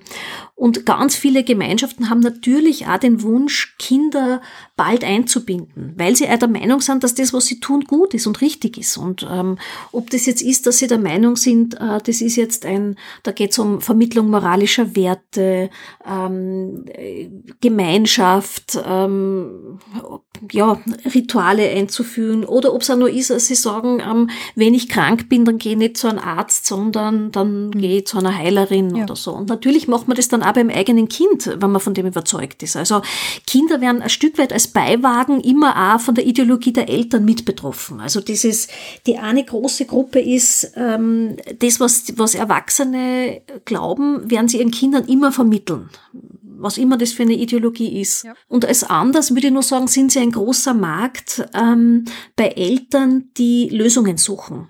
Also ein Kind, das zum Beispiel in der Schule ähm, Stress hat oder ähm, sich schwer tut, Freunde zu finden oder von mir aus auch irgendein, äh, keine Ahnung, irgendeine Erkrankung hat, dann machen sich Eltern auf die Suche und da bietet natürlich dann auch ja, gibt es einfach Anbieter, die irgendwas haben. Und ob das jetzt nur ist, äh, Geräte, wo man dann feststellen kann, dass das halt irgendeine Nahrungsunmittel, äh, Nahrungsunverträglichkeit hat äh, und deswegen drei Jahre keinen Zucker und kein Mehl essen darf oder äh, gibt's ja alle möglichen Sachen, die ja oder irgendwie, was wir bei, was wir bei Kindern ganz oft haben, sind so äh, dieses Thema Indigo-Kinder, Kristallkinder, also mhm. so die, die, äh, das, dahinter steckt die Idee, dass ähm, Kinder auf die Welt kommen, die bereits ähm, so Art fortgeschrittene äh, energetische Wesen sind, also so aufgestiegene Seelen sozusagen die Richtung haben und die fallen deswegen derzeit sehr auf oder tun sich schwerer, sich anzupassen ähm, in der Schule, sind entweder ja, können nicht still sitzen oder sind Träumer oder sind nicht so gut in der Schule. Und das ist aber, weil sie in Wirklichkeit eigentlich schon die, die zukünftige geistige Elite der Welt sind. Und das hören Eltern natürlich gern. Ja. also, äh, dass dann jemand sagt, nicht, mein Gott, ihr Kind ist halt ein Ruhm und die muss halt, der muss halt öfter aussehen und das ist halt, ja, oder vielleicht war es nicht schlecht, wenn sie dem einmal ein paar Grenzen setzen würden. Äh, äh, also stattdessen sagt man halt, na ja, mein Gott, das ist halt ein ganz besonderes Kristallkind und das versteht halt niemand derzeit und der ist ja schon so wahnsinnig spirituell. Ähm, ja, also Kinder sind ja, sind einerseits ein großer Markt, weil man halt auch den Eltern viel verkauft und Eltern viel auf der Suche sind nach einer guten Lösung für Probleme. Äh, dann auf der anderen Seite Eltern selbst, die einfach in einer Gemeinschaft sind und Kinder mitnehmen. Also egal was immer, von dem sie, und wenn sie, wenn sie zum Beispiel begeistert sind im Schamanismus und äh, im Sommer ein Camp besuchen, wo sie im Wald leben, werden sie ihre Kinder auch mitnehmen. Ja, und wenn sie ähm, in einer Freikirche sind, werden sie natürlich die Kinder auch mitnehmen. Mhm. Also das ist ähm, direkt angesprochen, habe ich das Gefühl, werden Kinder und Jugendliche sonst nicht so sehr, weil sie oft da gar nicht so die finanziellen Mittel haben oder ja. so. Also ich habe nicht so den Eindruck, jetzt gerade bei Jugendlichen, habe ich nicht den Eindruck, dass die so ein, ein Hauptzielgruppe sind. Das sind eher die, sagen wir, die Erwachsenen ab Mitte 40, die so in den ersten Lebenskrisen stecken, die sich so die Sinnfrage stellen, wo die ersten Krankheiten anfangen. Ja. Also die sind viel eher die, die Ansprechgruppe. Ja, ich habe das Thema jetzt nochmal angesprochen, weil ich muss ganz ehrlich sagen, auch wenn ich fest davon überzeugt bin, dass meine HörerInnen das schon wissen, aber ähm, für mich hört der Spaß bei Kindern erst recht auf. Also wir haben ja jetzt wirklich schon ganz viele sehr, sehr schwierige Folgen rausgearbeitet für das Individuum und dass man sich da auch selber sehr groß gut in die Scheiße reiten kann. Aber wenn man dann auch noch sein Kind reinzieht, ist das für mich ganz, ganz schrecklich zu ertragen. Und ich würde schon fast sagen, es ist Kindesmissbrauch, was da manchmal passiert. Und mh, mm, deswegen habe ich das Thema nochmal aufgegriffen. Du hast eben etwas sehr Richtiges gesagt und das möchte ich nochmal betonen. Das Kindwohl ist wichtiger als Glaubensfreiheit oder anderes in diese Richtung. Und das wollte ich jetzt nochmal rausarbeiten. Das war mir ganz wichtig. Ja. Und ich glaube, das ist aber jetzt ein bisschen eine neue Tendenz. Man hat jetzt, ähm, mein Eindruck war in den letzten Jahren, dass man sehr stark Thema eher religiöse Toleranz, ähm, ja, äh, Akzeptanz, äh, dass es sehr wichtig war, dass jeder im Sinne von einer Individualität, jeder darf leben, was er will, alles ist gleich gut. Ähm, wir, will, wir wollen natürlich über andere Religionen jetzt ähm, richten was ja auch prinzipiell auch feine Ideen sind, äh, aber man hat es ein bisschen ein Spur fast ein wenig zu weit getrieben, dass man begonnen hat, bei, sobald es um, um Glaubensthemen gegangen ist, äh, um Religion und Spiritualität, ein bisschen ein blindes Auge entwickelt hat. Mm, verstehe. Ähm, und dass man negative Entwicklungen, ob das jetzt Extremismus ist, ähm, äh, Staatsfeindlichkeit, äh, äh, auch, aber auch in diesen Gemeinschaften und eben vor allem, wenn es um das Kindeswohl geht, also das hat man, finde ich, ein bisschen ignoriert äh, über mhm. längere Zeit hinweg. Und, und eben auch dieses, dieses unabhängige Recht von Kindern, wo wir als Gesellschaft einfach auch dafür verantwortlich sind, dafür zu sorgen, äh, dass es denen gut geht. Und man kann dann nicht einfach nur sagen, na ja, die sind halt, mein Gott, die sind halt gläubig und die sind halt so, äh, sondern es ist wichtig, dass Kinder immer Zugang haben zur Gesellschaft. Und ja. da ist, finde ich, die Schule oder der Kindergarten ein ganz wichtiger äh, Möglichkeit, ähm, dass, sie, dass sie zu einer medizinischen Versorgung immer einen Zugang haben. Äh, und ähm, ja, also dass man da schon, dass man auch den, den Gemeinschaften da sehr wohl auch entgegentreten muss äh, und ihnen auch ganz klar machen, wo die Grenzen sind. Weil was meine diese diese also die Gemeinschaften, die wirklich problematischer sind, gehen ja meistens davon aus ähm, von einem ganz einen starken, von einer Arroganz, von wir sind eigentlich besser und ähm, wir dienen einer höheren Macht und uns ist der Staat eigentlich relativ vielleicht nicht ganz egal, aber äh, wir haben eine höhere, ähm, einen höheren Auftrag. Und ähm, aus dieser Arroganz heraus besteht schon die Gefahr, dass, dass, dass, dass da dann die eigene Lehre, und die kann ganz skurril sein manchmal, viel wichtiger ist als ähm, ja, also, also gesetzliche Vorschriften. Und da finde ich, ist es wichtig, dass man da wirklich ähm, nicht wegschaut.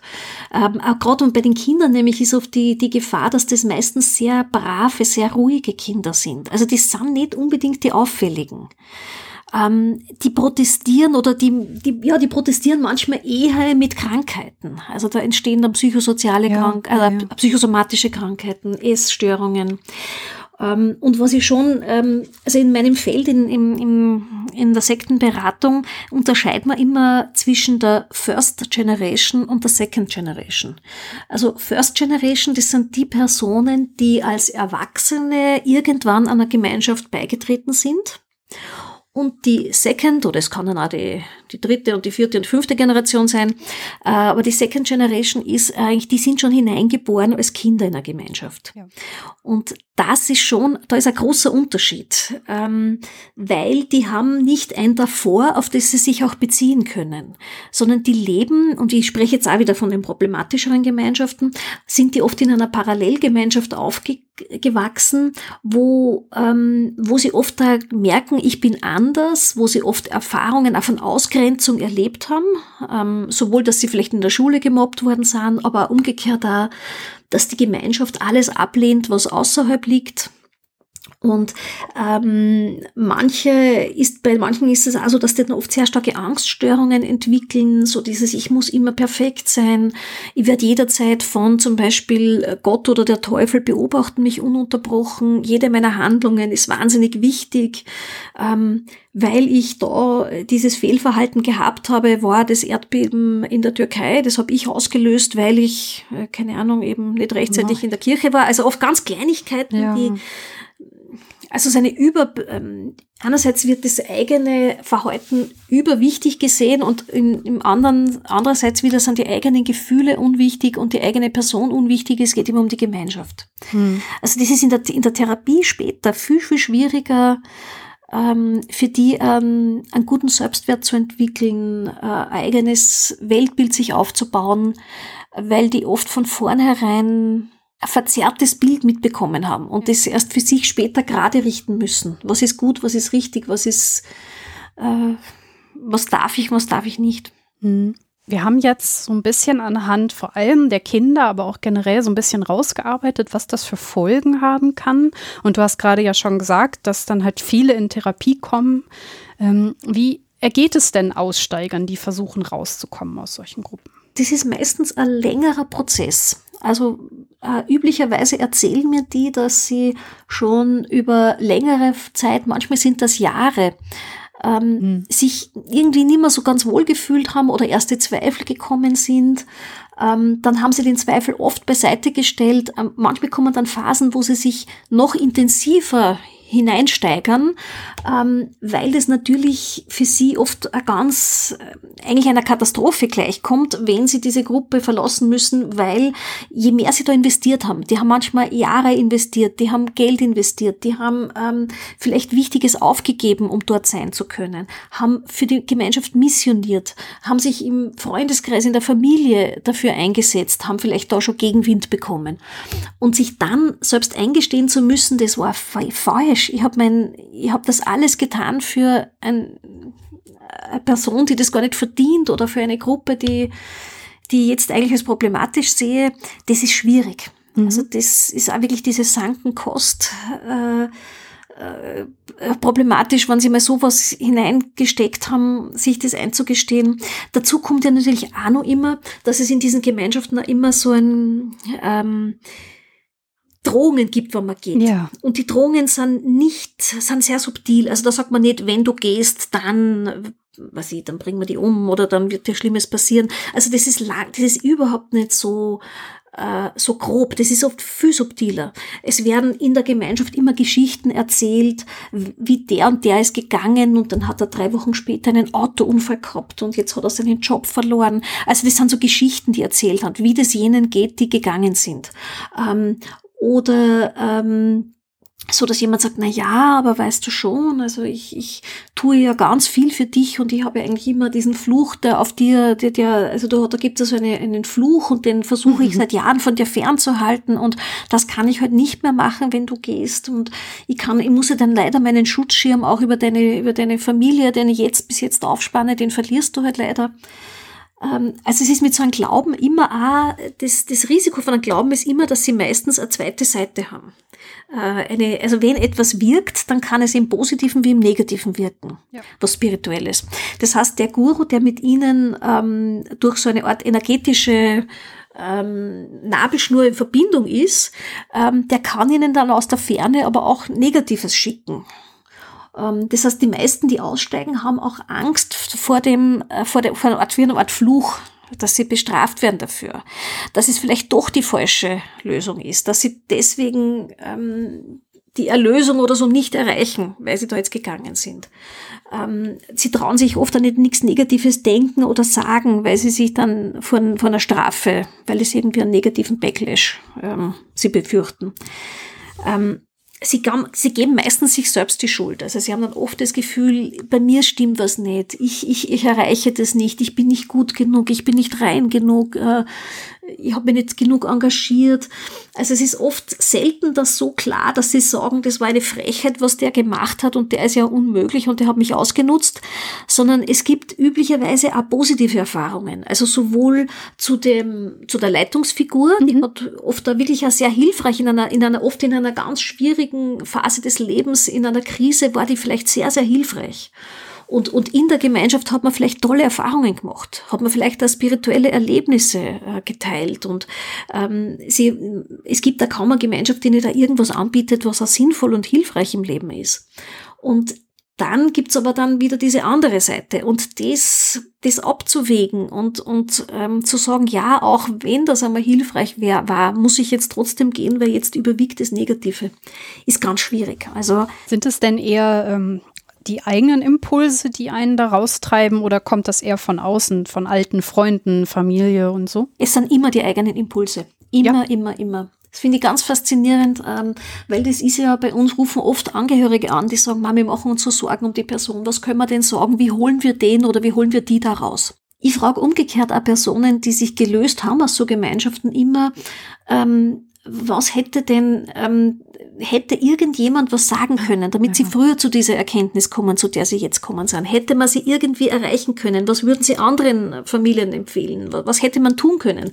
Ich kriege immer dieselbe Antwort. Die sagen immer nichts. Ja. Die sagen immer, es, es, es gibt schon ein paar, ein paar Dinge, die man als, als Angehörige äh, beachten sollte.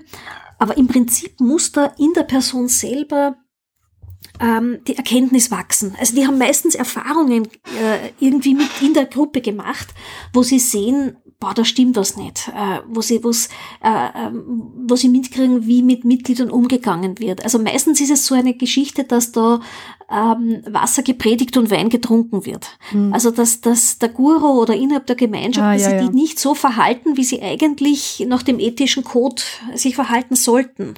Also sich als heilig geben, aber das, was sie tun, nicht in Ordnung ist. Also da gibt es irgendeine so Dissonanz.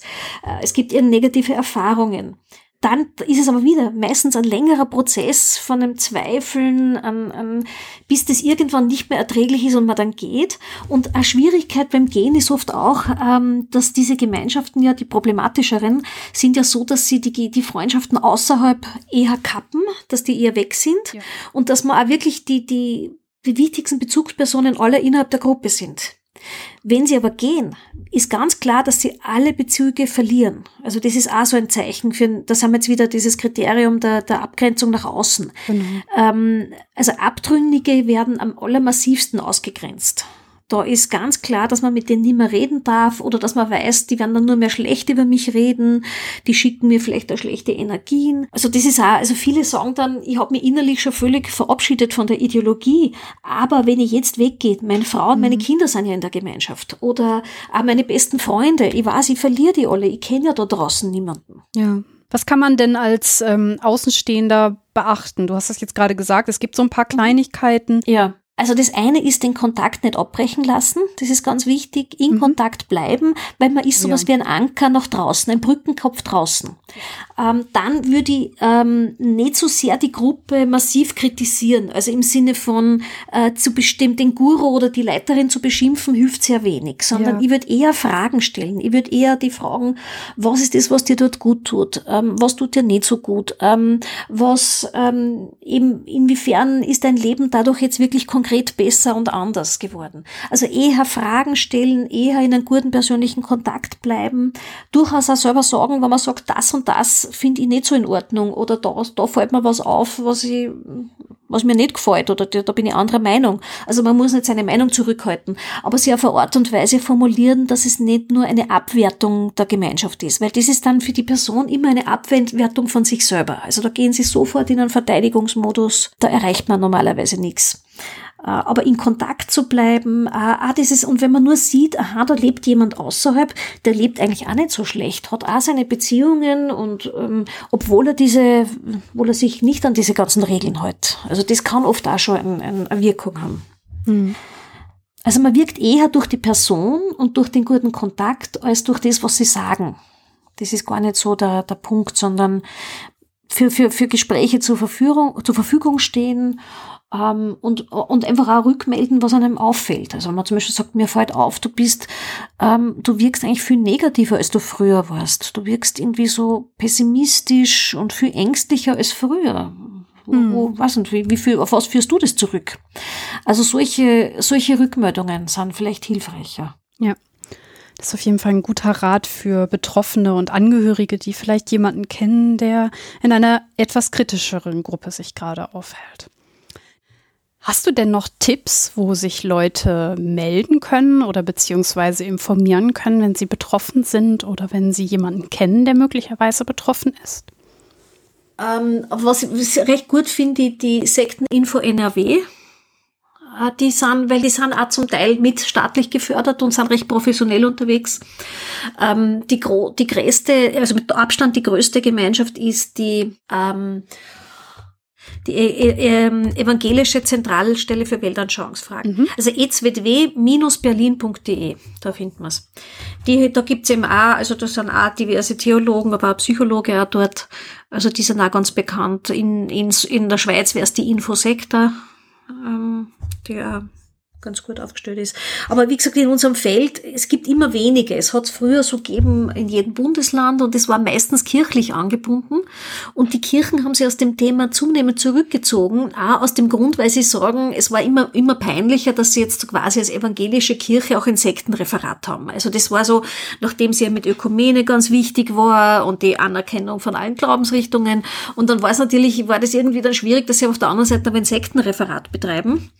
Äh, jetzt haben sie es teils umgenannt, eh schon, eben heißt es meistens in, also eh was mit Weltanschauungsfragen und, und ähm, aber sie, sie haben es einfach auch immer weniger finanziert. Also die sind, die haben teils einfach nicht mehr nachbesetzt, wenn wer in Pension gegangen ist. Die Stellen sind sehr, sehr gekürzt worden und dadurch geht aber ganz wichtiges Wissen verloren. Also Wissen über Gemeinschaften, Wissen über die Dynamiken, die Strukturen. Dann haben wir ja ein paar Adressen, die ähm, ja Leute dann quasi aufsuchen können, wenn sie irgendwie betroffen sind oder wen kennen, der betroffen ist. Genau. Das heißt, wir haben jetzt rausgearbeitet, dass sektenartige Strukturen in quasi allen Bereichen zu finden sind, auch wenn das Thema seit den 90ern, 80ern so ein bisschen unter, äh, ja, wie soll man das sagen, ähm, so ein bisschen weniger geworden ist, so haben wir insbesondere in der Esoterik-Szene eine große Guru-Bewegung, wo sich Leute wie in einem Gemischtwarenladen alles Mögliche einkaufen können, was Lebenshilfe, Krankheitshilfe, hast du nicht gesehen, angeht. Und dann gibt es diese Gruppendynamik, die zu einer Gemeinschaft führt, wo man dann schon fast gefangen ist in so einer Gruppe, wo es eine Ideologie gibt, die einen, ja, was sich besonders fühlen lässt und einen gemeinsamen Traum, der eine manchmal oder auch öfter zu einer schädlichen Gruppendynamik führen kann. Das wird dann meistens ausgenutzt von Gurus und anderen, ähm, ja, die ihre Machtposition einfach ausnutzen und toxische Gruppendynamiken aufbauen. Super zusammengefasst, wunderbar. Kann ich unterstreichen. Haben wir denn äh, sonst noch etwas vergessen, was dir wichtig wäre? Etwas, was wir noch unbedingt den HörerInnen mitgeben müssen? Also vielleicht schon, dass wir derzeit ein Steigen haben an so abergläubischen Dingen. Also ich merke, dass Religion eine Zeit lang immer weniger Thema war und jetzt wird es wieder mehr.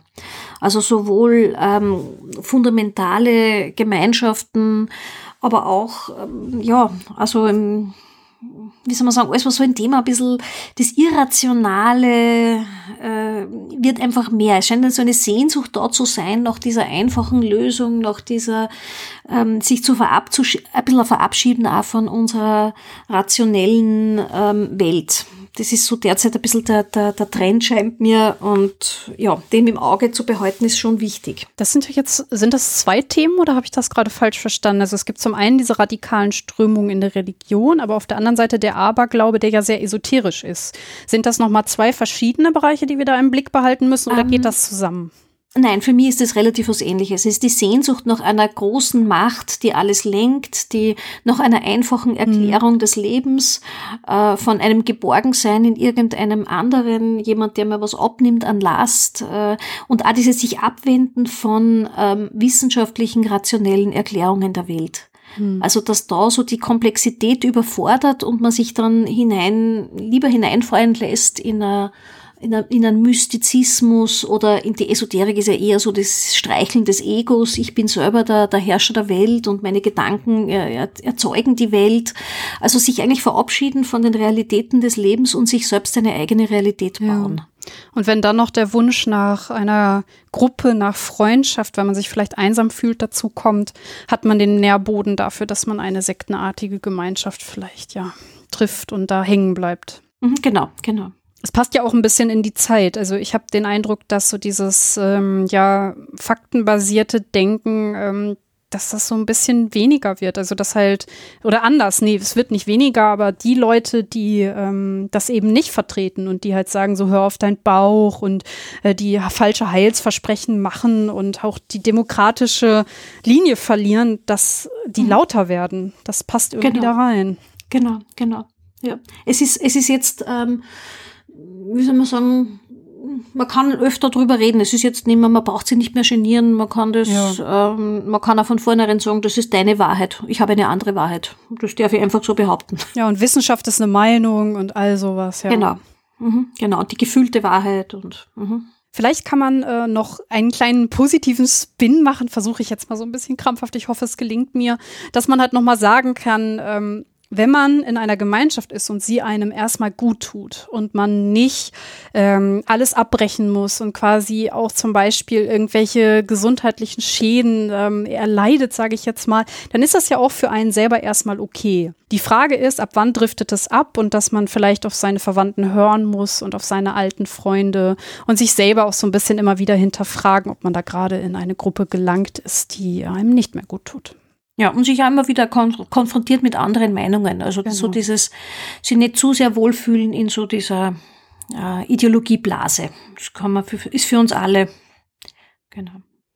Okay, dann würde ich sagen, ähm, vielen Dank für dieses unglaubliche Wissen. Ich glaube, wir hätten noch drei Stunden weiterreden können. Es war so mega spannend. Vielen, vielen Dank schon mal an der Stelle. Sehr gerne. Und an euch, liebe HörerInnen, wie immer gilt, wenn ihr Fragen habt, Anmerkungen oder mir Feedback geben wollt, könnt ihr das natürlich tun und ich würde mich da sehr drüber freuen. Auf meiner Seite gibt es zum Beispiel unter jeder Sendung eine Kommentarfunktion. Dazu müsst ihr nur auf den Sendungstitel klicken Und wenn euch die Sendung insgesamt gefallen hat, freue ich mich natürlich wie immer auch über eine Bewertung. Falls ihr von Spotify kommt oder von anderen Portalen, würde ich mich natürlich auch freuen, wenn ihr mir folgen würdet. An der Stelle schon mal vielen Dank dafür. Dann kommen wir zum letzten Teil der Sendung. Im letzten Teil der Sendung gebe ich meinem Gast immer gerne ein Horoskop mit auf den Weg als kleine Tradition und als kleiner ja, wie soll ich sagen, als kleinen Spaß, um das schwere Thema wieder zu verlassen. Obwohl das in dem Fall ja fast gar nicht geht, denn ähm, ja, Esoterik, Horoskop und so weiter hat ja leider sehr viel mit dem Thema zu tun, nicht wahr? Ja, das ist mein Thema. ja. Würdest du denn sagen, dass ähm, ja sowas wie Horoskop und diese kleinen Sachen wie Pendeln, ist das so ein bisschen eine Einstiegsdroge oder hat das eigentlich kein, keine Auswirkungen? Auch wieder, es gibt nichts, was automatisch gut oder nicht gut ist. Das kann harmlos sein und, und wir lieben es ja, die Zeitung aufzuschlagen, weil das Horoskop ist das Einzige, wo, wo über uns ganz persönlich was steht. Das ist ja das Faszinierende. Wir wollen ja nichts lieber als von uns was hören. Und das bedient halt auch das Horoskop. Also ähm, ja, es ist eine typisch menschliche Freude. Man würde gern so was wie eine Anleitung haben. Wer ist mein richtiger Partner? Warum war dieses Jahr so schwierig? Weil der Saturn im vierten Haus war. Also es ist, ja, ist verständlich. Aber das, man kann auch das übertreiben. Ich habe auch bei Horoskope äh, Menschen, die das benutzen und total manipulativ sind und ähm, wirklich Leuten Angst machen damit. Hm. Also das, oder zu sagen, ähm, weil du dieses und jenes Sternzeichen bist, kannst du eben das und das nicht. Das ist nicht in deiner Natur. Hm. Ja, das habe ich auch schon erlebt. Also ähm, für mich ist es so ein bisschen ähm, jemand, der diese, ich sag mal, sanften Einstiege schon ähm, als für sich als Lebenskompass, ähm, nenne ich es jetzt mal, benutzt, neigt halt schnell dazu, auch den anderen Unsinn nicht mehr zu erkennen. Also der Kompass ist dann falsch eingestellt, so würde ich es vielleicht beschreiben. Ja, ja. Und sie glauben einfach, dass es etwas wie höhere Mächte gibt, die ja. halt irgendwo ihr Schicksal regeln. Und wenn man das glaubt, dann ist es natürlich leichter, wenn dann jemand kommt und sagt, ja, aber ich verstehe diese Mächte und ich habe da einen besonderen Draht dorthin und komm zu mir und dann kannst du das auch manipulieren. Und dann brauchst du kein Horoskop mehr, sondern dann brauchst du nur auf mich. Genau. Ja, oh, ja, ja, dann kannst klar. du die Fäden des Universums selbst manipulieren. Mm, okay. Dann wollen wir mal gucken, ob ähm, dein Horoskop etwas über dich aussagt und ob du dich da wiederfindest. Ähm, ich habe für dich was rausgesucht, was ein bisschen zum Thema passt. Nämlich, ja? ich möchte mal gucken, ob dein Sternzeichen ähm, Verschwörungsmythen anhängt. Ah, ja, da bin ich gespannt. Ich habe dieses Horoskop schon einmal benutzt ähm, und habe äh, für den Michael Blume aus meiner Folge über Antisemitismus auch dieses Horoskop vorgelesen. Aber da ihr beide andere Sternzeichen habt, mache ich das einfach nochmal, weil es gerade so schön passt. Magst du mir dein Sternzeichen sagen? Also ich bin ja ein Einhorn, weil die Einhörner, das sind die, wenn sie auf die Welt kommen, dann ist gerade ein Regenbogen am Himmel. Und das ist ein viel oh. Äh, praktischeres, also das passt, das ist natürlich viel mehr individuell zugeschnitten auf die Person als diese sonderbaren zwölf Sternzeichen. Also man muss auf das Wetter achten und auf den Himmel und wie viel Wolken sie haben und denen, dementsprechend sind sie. So ein Mist-Einhorn finde ich hier gar nicht. Was ist das denn?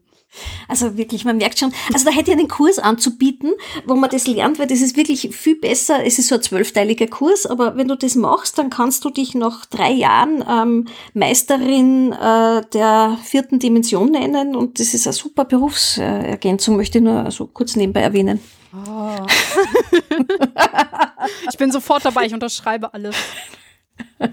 Also wir, wir haben manchmal unter Kollegen ist es so unser Sport, dass wir uns immer überlegen, wie würden wir die perfekte Sekte gründen. Also irgendwann mal so als Nebenprojekt, das wäre was. Weißt du was, wir machen das einfach so, du bist ja Einhorn, ähm, also gehe ich davon aus, dass einfach alles passt. Deswegen lese ich dir einfach eins vor. Genau. Die Einhörner und Verschwörungsmythen. Schauen wir doch mal, wie, äh, wie das so läuft.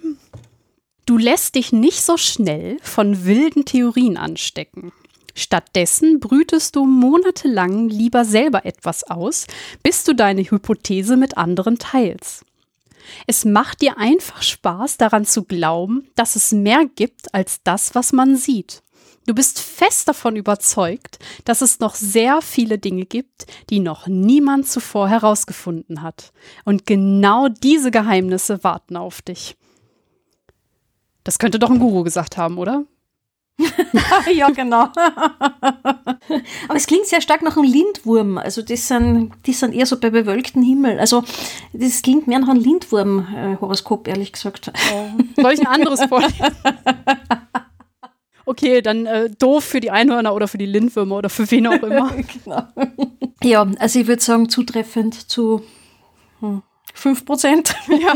Ich weiß nicht, also es ist so ein bisschen gegen, gegensprüchlich auch. Ne? Also erstens lässt man sich nicht von wilden Theorien anstecken, aber dann glaubt man ja doch dran, dass es sehr viele Dinge gibt, die noch niemand vorher gefunden hat. Und äh, ja, also es ist so ein bisschen, da kommt wieder alles vor. Ja, es ist der Barnum-Effekt, nennt sich das. Ja. Heißt das in der Psychologie. Das heißt, es findet jeder etwas darinnen, wo man sich wiedererkennt, weil wir einfach facettenreiche Persönlichkeiten sind. Mhm. Und es sind ein paar Dinge, die schön klingen, die man einfach gerne über sich hört und die man einfach innerlich zustimmt.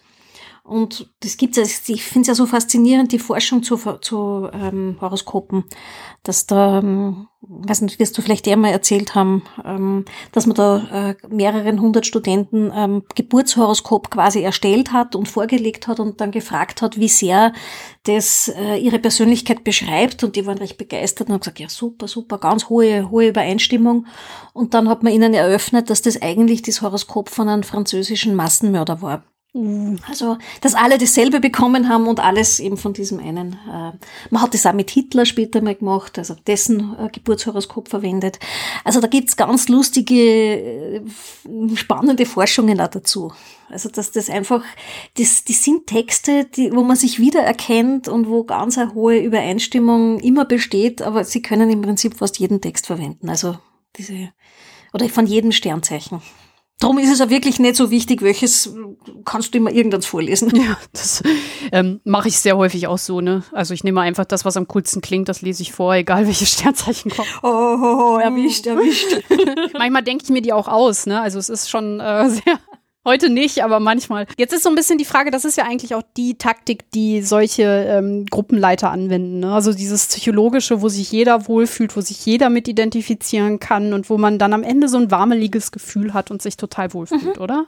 Genau, genau. Du bist so wunderbar, du bist so toll und wir sind so froh, dass du da bist und du bist was ganz Besonderes. Ja, es ist natürlich schade, dass die Gesellschaft ähm, es manchmal nicht schafft, dass sich jeder so besonders von sich heraus fühlt. Also ähm, viele, die wahrscheinlich in solchen Gruppen sind, bräuchten wahrscheinlich eine Selbstbewusstseinstherapie vielleicht. Jetzt mal einfach mhm, gesagt. Ja, sicher, genau, ja. Aber ich glaube, zum Teil sind wir schon ein bisschen anfällig, einfach weil wir trotzdem von sozialer Anerkennung immer, immer ja. ein Stück abhängig sind. Also wir brauchen es einfach von anderen und ist halt, und wir wollen halt einfach gern was Besonderes sein.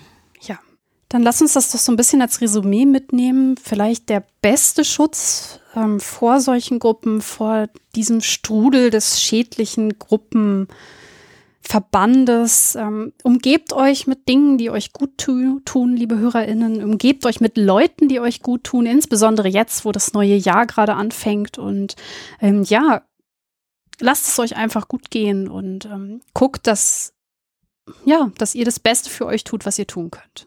Dann, ähm, Ulrike, danke ich dir ein zweites Mal für dieses unglaubliche Wissen. Es hat mich wirklich sehr gefreut und es hat sehr viel Spaß gemacht, mit dir diese Folge aufzunehmen. Ja, danke für die Einladung, hat mich auch sehr gefreut. Und an euch, liebe HörerInnen, danke fürs Zuhören. Tschüss!